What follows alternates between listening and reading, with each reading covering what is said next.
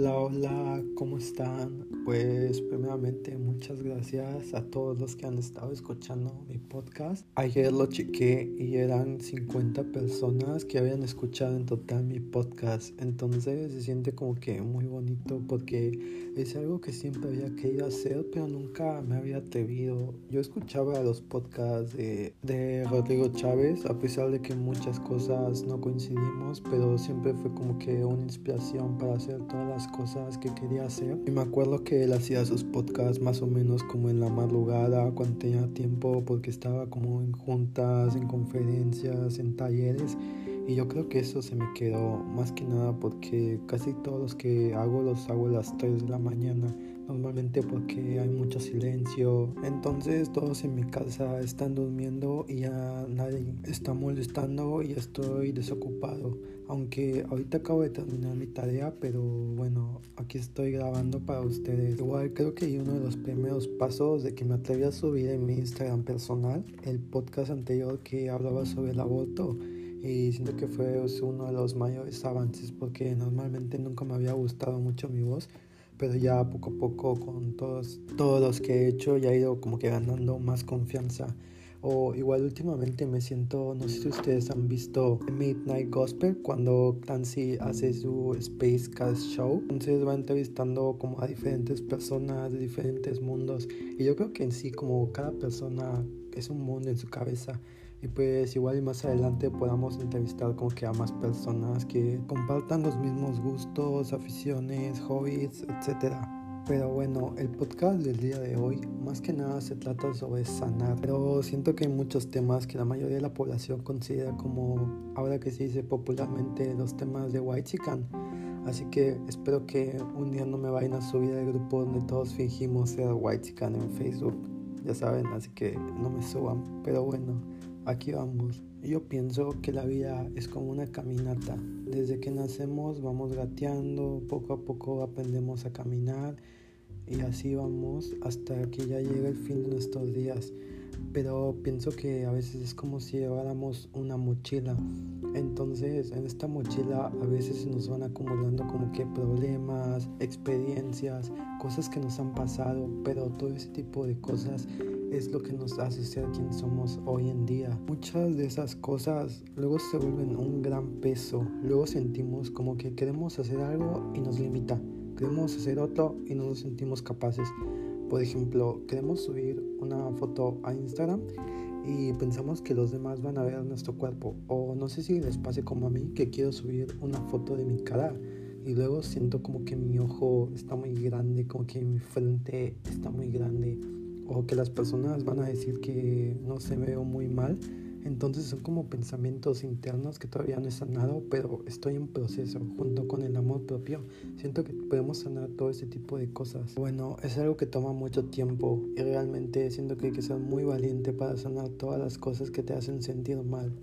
Eh, en mi caso, yo siento que mi proceso de sanación inició como hace unos 4 o 5 años tal vez. Durante ese tiempo entré al gimnasio me sentía muy muy bien haciendo ejercicio cuando ves que tu cuerpo comienza a hacer cosas que pensaste que nunca ibas a ser capaz comienzas a ver que tu cuerpo tiene mucha más resistencia son cosas que se sienten muy bien que luego tus amigos te dicen que te ves muy bien las personas te dicen que te ves más sano pero por dentro sientes como que todavía hay cosas que te faltan. Es por eso que muchas veces siempre me he preguntado cómo hay casos de famosos que tienen dinero, tienen casas, tienen coches, etc.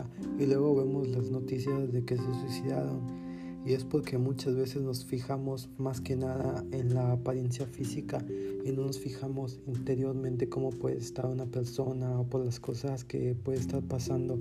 Por eso es muy importante que respetemos el proceso de cada uno y que respetemos el dolor de las personas. Y así es como me sentía durante esa etapa de mi vida. Realmente aunque hacía mucho ejercicio, sentía como que no era suficiente y no sabía por qué.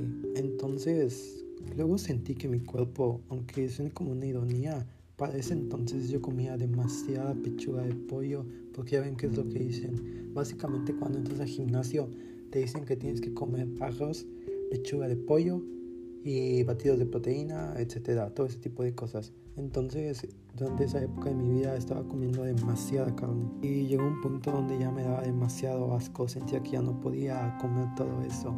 Entonces, primeramente comencé a investigar sobre ser vegetariano y no estaba completamente seguro porque no tenía ninguna experiencia con ser vegetariano y yo pienso que como todas las personas decía que me iba a morir, que, que ese tipo de alimentación es mala, que no consiguen suficientes proteínas, pero lo intenté. Esto fue primeramente una vez hace tres años me parece, fue la primera vez que intenté dejar de comer carne pero literalmente yo no tenía ni idea de cómo hacerlo y por más que buscaba en YouTube o buscaba en Google no sabía cómo. Entonces realmente estuve pasando hambre como un mes y comía muy mal. O sea yo decía que iba a ser ya vegetariano pero hagan de cuenta dos días comía frutas comía lo que encontraba que no tuviera carne y ya luego los fines de semana me comía unos tacos y es extraño porque a mí siempre me han gustado mucho los tacos, toda mi vida, sobre todo los de pastor y los que tienen queso y tortilla de maíz, porque la de harina nunca me ha gustado.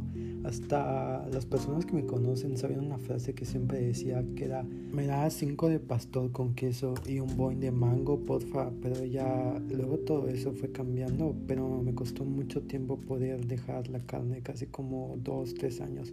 Y me acuerdo de una ocasión que yo les había dicho a todos mis amigos que ya definitivamente no iba a comer carne.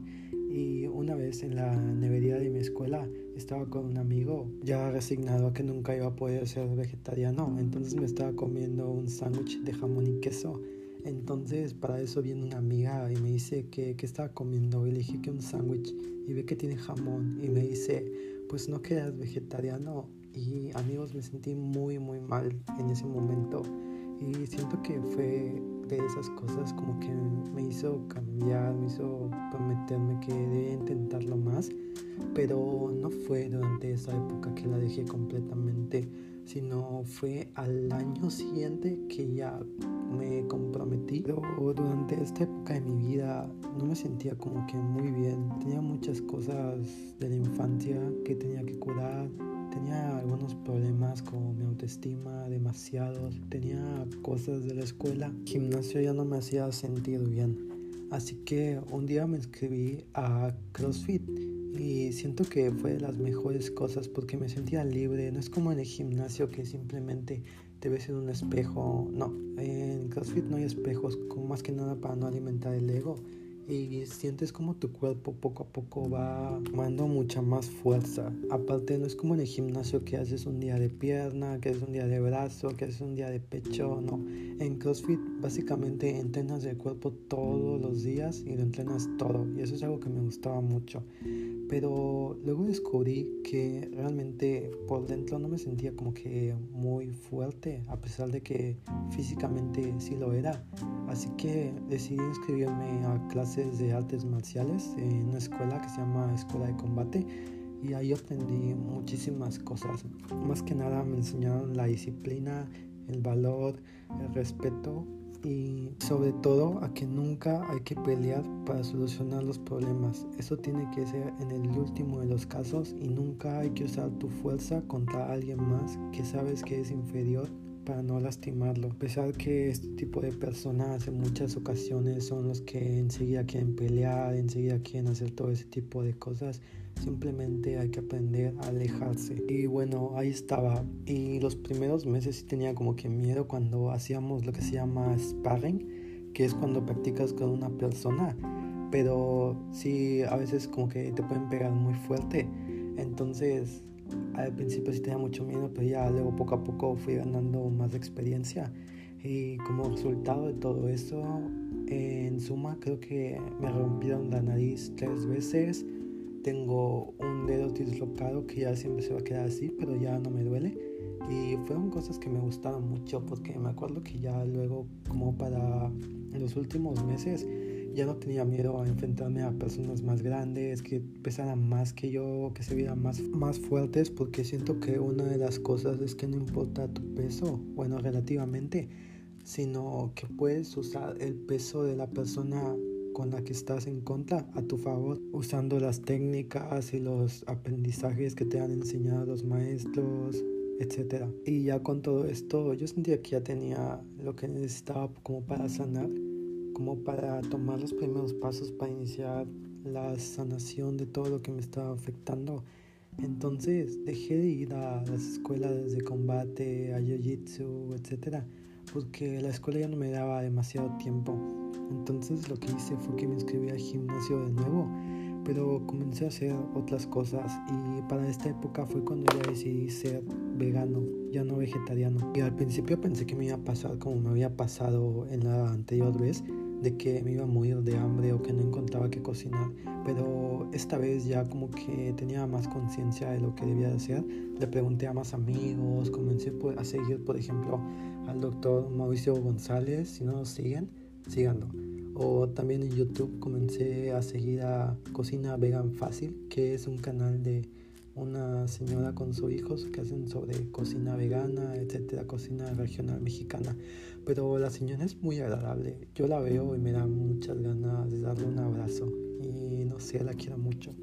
Pero bueno, entonces recuerdo que la primera vez que ya me decidí completamente quería comer unas tostadas de aguacate con lentejas. Pero en esa época no, bueno, no en esa época, sino simplemente en ese momento no tenía tostadas eh, a mi alcance y no tenía dónde comprarlas.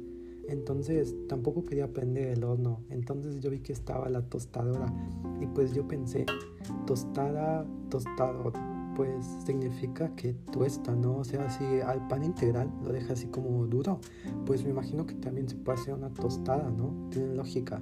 Entonces puse una tortilla en la tostadora y al principio sí se estaba haciendo muy bien, pero en eso creo que giré la vista como 5 segundos y la tostadora ya se estaba haciendo fuego, o sea, ya había salido completamente fuego, ya había quemado. Entonces pensé en tirarle agua, pero luego dije, ah, no creo que vaya a ser una buena idea porque si le tiro agua va a ser cortocircuito y voy a morir. Entonces, mm, no sabía qué hacer, pero fíjense que lo que sí estaba haciendo es que estaba grabando una historia para Instagram. Y ya luego de que ya le tomé la foto para Instagram mientras se quemaba todo esto, lo que hice fue mojar un paño, ponerlo encima y se empezó a apagar el fuego y ya lo desconecté. Y así que ese día no comí tostadas. Con la tostadora quemada y con un regaño de mi mamá. Pero ahora que lo pienso haciendo como que una introspectiva es curioso que a veces simplemente queremos compartir mucho de nuestra vida en nuestras redes sociales, ¿no? Y a veces es como a personas que ni les importa, pero aún así lo hacemos porque generan demasiada adicción. Yo últimamente soy muy adicto a Facebook y a TikTok y a Instagram y ya estoy intentando dejarlo, estoy intentando dejarlo para enfocarme en cosas que quiero hacer y que no estoy haciendo y siento que son más importantes para mi futuro. De hecho, el otro día vi una frase en TikTok y se las dejo para que también la escuchen y yo sé que también les va a servir mucho. Una de las frases que siempre está en mi cabeza es, el costo de procrastinar es la vida que pudiste haber vivido. Entonces, ¿estás haciendo todo lo posible para tener ese futuro que siempre has soñado? Y bueno, ya luego de eso me hice un buen cocinero, yo diría, en la cocina vegana. Aunque luego me da mucha flojera cocinar. Es que la comida vegana es muy rica, pero cocinar, limpiar, simplemente no es lo mío. Así que últimamente lo que simplemente he estado comiendo son mis porciones de proteína, carbohidratos, etc.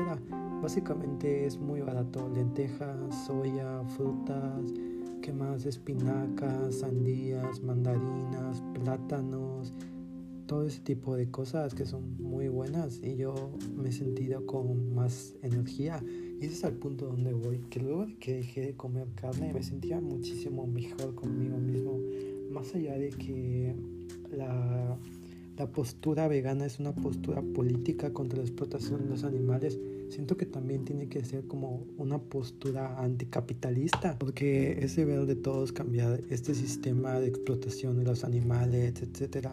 Más que nada, siento que es por el futuro de todos, porque la industria ganadera es la industria que más contamina. Y si no cambiamos esto, dentro de unos años, pues no va a haber futuro ni para nosotros, ni para nuestros hijos, ni para las futuras generaciones. Pero bueno, regresando al tema, luego de dejar la carne y todo esto, yo me sentía con mucha más energía. De hecho, en el gimnasio mejoraron mucho mis marcas, mejoraron mis marcas en la, cuando hacía 10 kilómetros, cuando hacía 5 kilómetros. Incluso hice un medio maratón y me fue súper bien. Y más que nada es conforme a los diferentes estudios que dicen que una dieta vegana puede mejorar eh, mucho la condición física de las personas. Además de que algunos de los atletas más fuertes también llevan dietas veganas. Y así fue como yo estaba en el camino, en el coche, en la bicicleta hacia mi estabilidad emocional. Entonces lo siguiente que descubrí es que es curioso cuando vas como que yo ahora lo conozco como la ley de atracción, pero cuando todavía no lo conoces y vas viendo cómo se te dan las cosas, es sorprendente. Entonces lo que hice fue en ese momento comenzar con el yoga. Yo al principio simplemente lo vi porque tenía posturas que me gustaba hacer, como pararse de manos, como pararse en una sola mano mientras sostienes todo el, el peso del cuerpo. Y se veía muy muy bien. Luego ya conforme iba practicando, luego como a los cuatro o los seis meses, me di cuenta que realmente comenzaba a fluir muy bien. O sea, es difícil de explicar, pero sentía que mi energía era muy buena, que ya casi no estaba triste por muchas cosas que me pasaban. Y además, luego me puse a investigar más y me di cuenta que el yoga, además de ser como muchas personas lo ven, un ejercicio físico, también era una práctica espiritual de la India y todo ese tipo de cosas. Entonces, ya me fui dando cuenta de cómo iba mejorando las cosas. Y ahí fue cuando tal vez no me animé a dejar mi vida de ateo Llevo siendo ateo como siete años, pero comencé a pensar en diferentes estilos de vida y ahí me di cuenta más que nada sobre el budismo y es lo que he adoptado, tal vez no como una religión, sino también es un estilo de vida. Y me ha enseñado tantas cosas que quisiera decirles a todos, como para empezar que yo nunca me molesto. Cualquier persona que me conozca sabe que yo nunca me molesto y siempre me preguntan cómo hago para no molestarme. Y es simplemente porque dejo fluir los pensamientos y las acciones de las personas, sean malos o sean buenos. Yo siento que muchas veces las personas hacen cosas, pero depende de nosotros qué tanto nos va a afectar lo que hacen. Pero lo que yo siempre les digo a mis amigos es que nunca se vuelvan budistas porque es algo que cambia tu vida y es algo que cambia cómo vas a querer que sea en el futuro. Por ejemplo, yo estoy muy consciente de las cosas que hago tienen un impacto en el futuro. Entonces, por ejemplo, no puedo dedicarme a trabajos que impliquen el sufrimiento, que no sean éticos o que impliquen el sufrimiento de demás personas. Además de que te enseña a no querer más de lo que necesitas. Muchas, ya como ya les había mencionado, a veces toda esta cultura en la que vivimos de capitalismo nos dice que necesitamos esto, el teléfono más nuevo, el coche más nuevo, la computadora más nueva, etc. Pero yo siento que todo este tipo de cosas no son realmente necesarias. Con que tengamos una casa, coche, un trabajo estable y más que nada que podamos ser felices, yo digo que es más que suficiente. Pero también hay que tener muy en cuenta en no romantizar la pobreza y no romantizar las condiciones desiguales en las que muchas personas viven. Como por ejemplo yo he visto que muchas personas comparten fotos de niños que no tienen nada pero están jugando y dicen, a veces para ser feliz simplemente se necesita un juego y no, no es así, la realidad es diferente porque no está, no está bien no tener que comer, no está bien no tener que una casa, no está bien sufrir ese tipo de precariedades durante la primera infancia que es la más importante. No está bien que los bebés tengan anemia por no consumir la suficiente leche materna, ya que sus mamás tampoco tienen el suficiente alimento. Lo que es nuestro deber de todos luchar porque las condiciones sociales sean iguales para todos y que a pesar de que muchas veces se diga que todos estamos en el mismo barco, no es verdad. Tal vez estemos en el mismo barco, pero algunos estamos en un barco más grande, otros simplemente están en una tabla o algunos más están ahogando. Por lo tanto, yo considero que no hay que seguir estos modelos que nos dicen que tener un millón de dólares es el éxito, que tener un billón de dólares es el éxito porque no lo es. Tener un billón de dólares significa explotar a los trabajadores y las clases más desprotegidas, como pueden ser en el caso de la fabricación de teléfonos, en las fábricas de Foxconn, donde trabajan en condiciones inhumanas. Por eso que hay que adoptar la economía circular y no dejarnos llevar tal vez por los productos más nuevos, sino valorar los que tenemos y todavía funcionan. Por ejemplo, la ropa de Shane, estar conscientes que tal vez sea muy barata, pero detrás de eso hay la explotación de los niños en las fábricas de la India, que les pagan una miseria y que les contaminan su mundo y su entorno con todos los químicos que se usan en la industria textil. Y por ejemplo, apostar con lo que ahora está de moda, que son los bazares de segunda mano. Pero luego igual hay unos bazares que realmente dicen ser de segunda mano y luego te venden la ropa como si fuera completamente nueva. Entonces realmente no hacemos nada así, si eso no es el verdadero fin de un bazar. Pero bueno, y yo creo que lo peor de ser budista es cuando te nace la compasión y el amor, porque es un sentimiento muy extraño, es un sentimiento de siempre querer dar a las demás personas. Por ejemplo, yo a veces me he encontrado caminando y veo a alguien que necesita dinero, le doy mi dinero. O a alguien que no tiene comida, entonces en ese momento voy y le doy comida. Esto muchas veces podría caer dentro del terreno que también es la calidad, que no es del todo buena, sino simplemente como decía antes, hay que generar las condiciones para que las personas puedan lograr una independencia. ¿Qué más me gustaría a mí que ir a las comunidades marginadas y decir que tenemos manos, que tenemos piernas, que podemos ponernos a trabajar, que podemos construir caminos, que podemos construir casas, que los ingenieros pueden aportar con su capital humano a desarrollar casas o que los abogados podemos hacer los contratos sin ningún costo, sino simplemente ayudar a los que menos tienen. O como diría el padre Openka, que es un padre que está en Madagascar, que a pesar de que no sea católico, lo admiro. Y él dice... Nadie me obligó de venir aquí, yo vine solo. Yo no le pedí permiso a nadie, ni a un ministro, ni, a un obispo, ni a nadie. Yo pedí porque sentí un llamado, que hay que darle una mano a los pobres, a, a los chicos, un basurero. Yo, yo soy sacerdote, soy cura, pero yo no vine aquí a buscar, a buscar gente para bautizarlas. Yo vine aquí para encontrar hermanos que estaban en la calle, en un infierno, decirles hermanos, aquí esto, esto no es vida, esto es, esto es inhumano, esta vida es inhumana. Vamos, remanguemos la, la camisa, la, la, la, camisa y vamos a trabajar por sus hijos. Y yo no quiero tampoco regalar porque regalando cosas, una vivienda. La gente, vos las estás, las estás mimando, les estás sacando el coraje, les estás sacando la dignidad de ser humano. Yo los quiero demasiado a este pueblo de, Madagascar que me recibió como hermano amigo. Los quiero demasiado como para asistir. Lo que siento ahora, más que nada, amor por todos, por los animales, por los árboles, por los pájaros, por los peces, etc. Pero no es suficiente todavía. Siento que debemos luchar hasta que ya no tengamos fuerzas, o en el caso de México donde luchar es simplemente que te maten o acaben con tu vida, saber que hay un bien mayor y que las ideas que tal vez intenten matar puedan nacer como una planta en alguien más. Es por eso, amigas, amigos y amigues, que debemos luchar porque el cambio social sea una realidad. Que luchar cada uno de nuestras fronteras, de nuestras trincheras, desde respetando los procesos de cada uno, el racismo, la discriminación, la homofobia, la violencia contra la mujer, etc. Sabiendo que en días como hoy, el 25 de noviembre, en que se conmemora la lucha de las mujeres, saber que no es suficiente con que las instituciones públicas pinten sus edificios con colores naranjas, con que se den discursos sobre por qué la violencia de género está mal, si al final del día todavía no tenemos políticas públicas que logren eliminar estas formas de violencia y que sancionen de una forma correcta a todos los agresores, así como de los medios para cuidar la salud mental de las personas. Pero en fin, este ha sido mi proceso hasta ahora.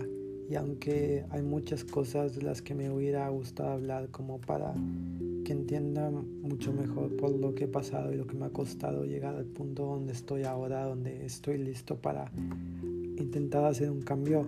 Siento que todavía es muy temprano como para que yo pueda hablar de esto en un podcast, pero espero que en futuros episodios se pueda y también podamos hablar de muchas cosas como pueden ser la visita a un psiquiatra, cuánto cuesta, qué es lo que se hace en estas sesiones, que muchas veces a muchas personas como a mí nos daba miedo porque nos inculcan esta idea de que los psiquiatras son para la gente loca o que nada más te medican y que estos medicamentos te ponen como zombie, pero esa no es la realidad.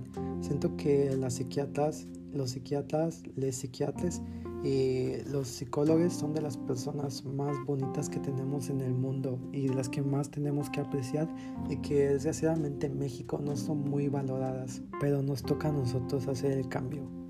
En fin, muchas gracias por escuchar mi podcast de nuevo.